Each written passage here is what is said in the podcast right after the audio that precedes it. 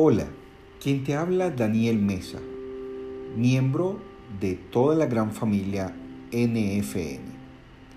Y hoy vamos a hablar acerca de un tema que la gente lo considera que es normal, pero que nosotros sabemos que no es normal, y es acerca de una actitud o conducta que se puede manifestar muy comúnmente, y es la impulsividad. Y la gran pregunta es, ¿ser impulsivo es un problema psiquiátrico? ¿Te ha pasado de sentir que tus acciones no tienen una razón lógica o no estás dentro de los parámetros de un comportamiento aceptado socialmente? No necesariamente todo comportamiento impulsivo responde a una condición mental asociada a una patología. Sin embargo, es importante definir e identificar cuáles son los límites dentro de los cuales podemos alojar una actitud sana o normal y donde esos límites pueden desdibujarse para convertirse en un problema que debe en todo caso ser tratado por un profesional de la salud, llámese en un inicio psicólogo o a profundidad un psiquiatra. Pero para entender un poco más acerca del tema, debemos definir qué es la impulsividad según la psicología. Y la psicología la define de una manera muy sencilla. Es toda acción que sea realizada sin pensar en las consecuencias negativas que devienen de ella. Estas consecuencias pueden estar asociadas a un gesto verbal o a un acto reactivo frente a otras personas quienes pueden resultar afectadas por las circunstancias y persona que está manifestándose sin un control evidente, de manera espontánea y muchas veces sin una respuesta lógica porque no se siente en capacidad de moderar su comportamiento. No obstante, nosotros podemos decir que es absolutamente normal reaccionar algunas veces frente al estrés de manera impulsiva e incluso ante momentos de felicidad profunda o excitación podemos responder impulsivamente cuando no tenemos control o dominio de nuestras emociones. Saber identificar el punto entre lo que es patológico es fundamental para saber si es una impulsividad normal o hay que buscar algún tipo de ayuda. Pero, ¿cómo se manifiesta la impulsividad en una persona? Las personas impulsivas suelen tener alguna de estas características y no necesariamente tienen que tener todas al mismo tiempo.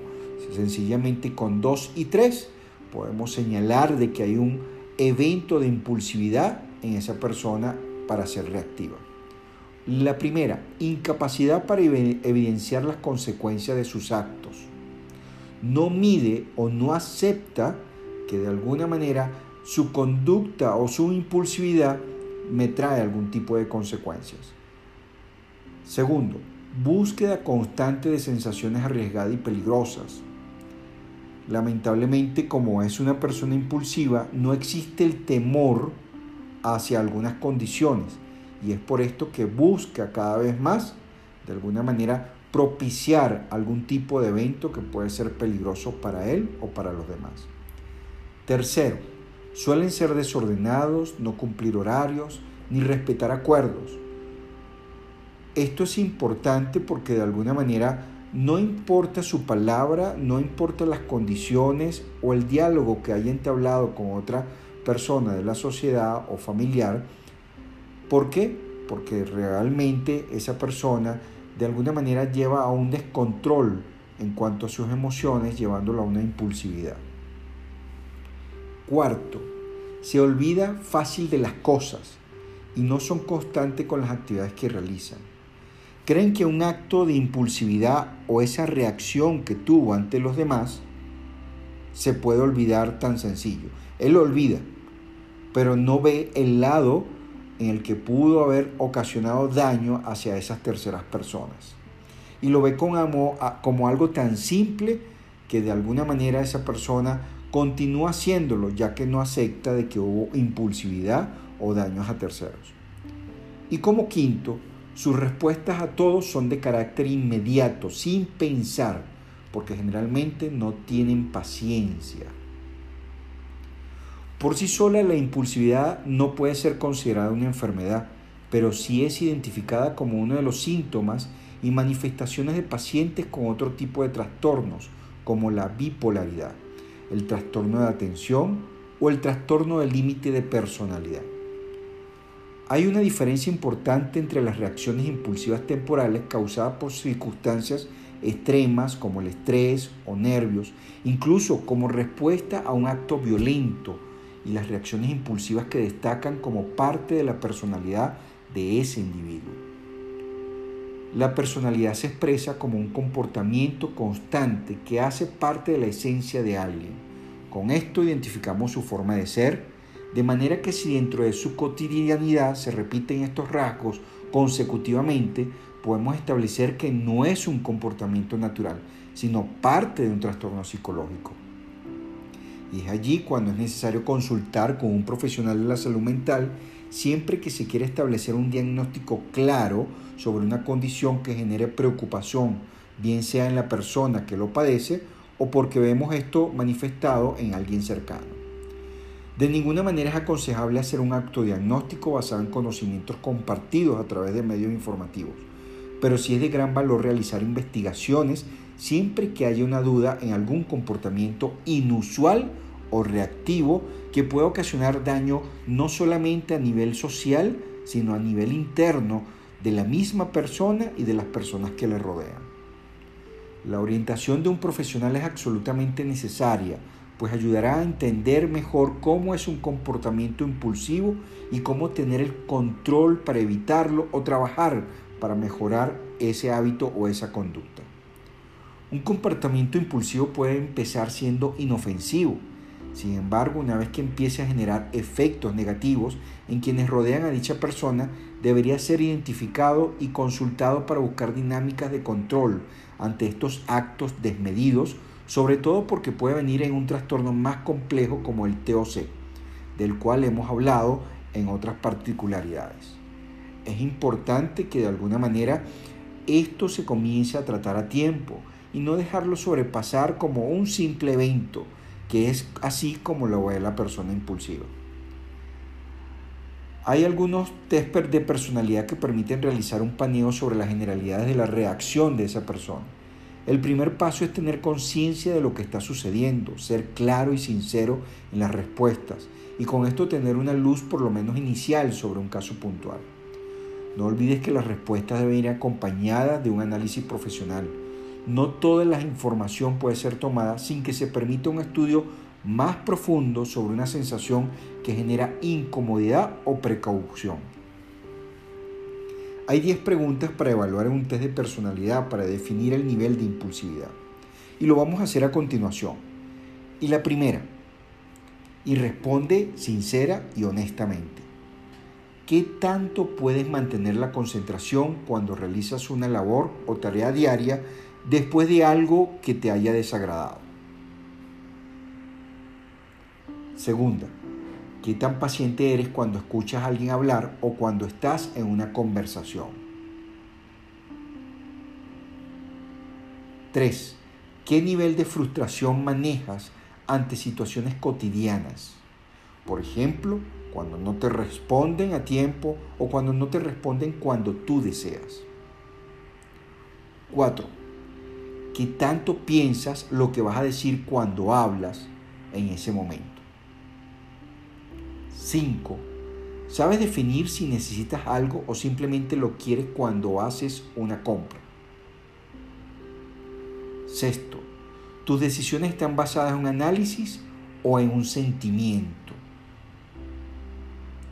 Séptimo, ¿buscas vivir experiencias que te hagan sentir al límite del peligro? Octavo, ¿sueles arrepentirte de lo que dijiste o hiciste al momento o solamente cuando ves la reacción de la otra persona? Noveno, ¿qué tan radicales son tus cambios en cosas personales, como tu trabajo, tus gustos, tus relaciones interpersonales o sociales? Y décimo, ¿cómo reaccionas ante algo que te enoja o molesta? Después de haber hecho estas 10 preguntas internamente, como un autoanálisis, para comenzar a ir definiendo si es necesario buscar ayuda o no, es importante que nosotros Recordemos los límites de lo patológico que pueden ser definidos por el grado en que las acciones que se realicen puedan afectar nuestro entorno o a terceras personas. Aquí aclaro que el autodiagnóstico es peligroso porque no puede ser acertado y en definitiva no puede ser tratado como corresponde de manera profesional. Una de las condiciones necesarias para comenzar a controlar nuestra impulsividad o nuestras emociones es primero valorarnos nosotros, valorar a las personas cercanas a nosotros y a cada miembro de la sociedad. Tercero, tener un buen nivel de alimentación. Además de eso, hacer ejercicio constantemente. La lectura es importante porque de alguna manera nos ayuda a ir controlando parte de nuestros sentidos. Y por supuesto, un buen sueño. El sueño nos ayuda a estabilizar todos aquellos neurotransmisores, en especial la serotonina y la dopamina, para poder entender más la situación que se nos pueda presentar, tan complejas o fáciles que vivimos cotidianamente. Entonces es importante allí de alguna manera suplementarnos. ¿Con qué? Con aquellos principios activos que puedan ser naturales sin efectos secundarios en nuestro organismo. Entre ellos tenemos la hipericina, que es excelente, el triptofano, conocido como el 5-HTP, que es importante para generar neurotransmisores en nuestro cerebro y además de eso permitir estar relajado y concentrarnos mejor en no solamente en lo que vamos a decir, sino en cómo vamos a actuar y cómo lo vamos a hacer. Y allí es importante que nosotros tomemos parte de estos conceptos y estos minutos de los cuales conversamos para comenzar o empezar a cambiar hacia mejor. Comenzar de alguna manera esa calidad de vida que no solamente nos merecemos nosotros, sino aquellas personas que nos quieren y aquellas personas que nos rodean y con las que convivimos en este planeta. Esperamos que estos tips te puedan servir de ayuda y de alguna manera puedas compartirlos con otras personas.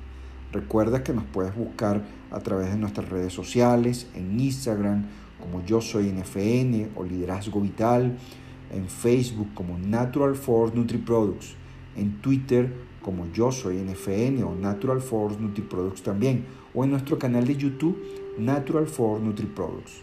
Aquí estamos para de alguna manera que sientas el apoyo de que no estás solo ante algunas circunstancias y que sencillamente lo que queremos es compartir de alguna manera para aportar soluciones y de que esto pueda ser pasado a la página para que puedas ser una mejor persona cada día más.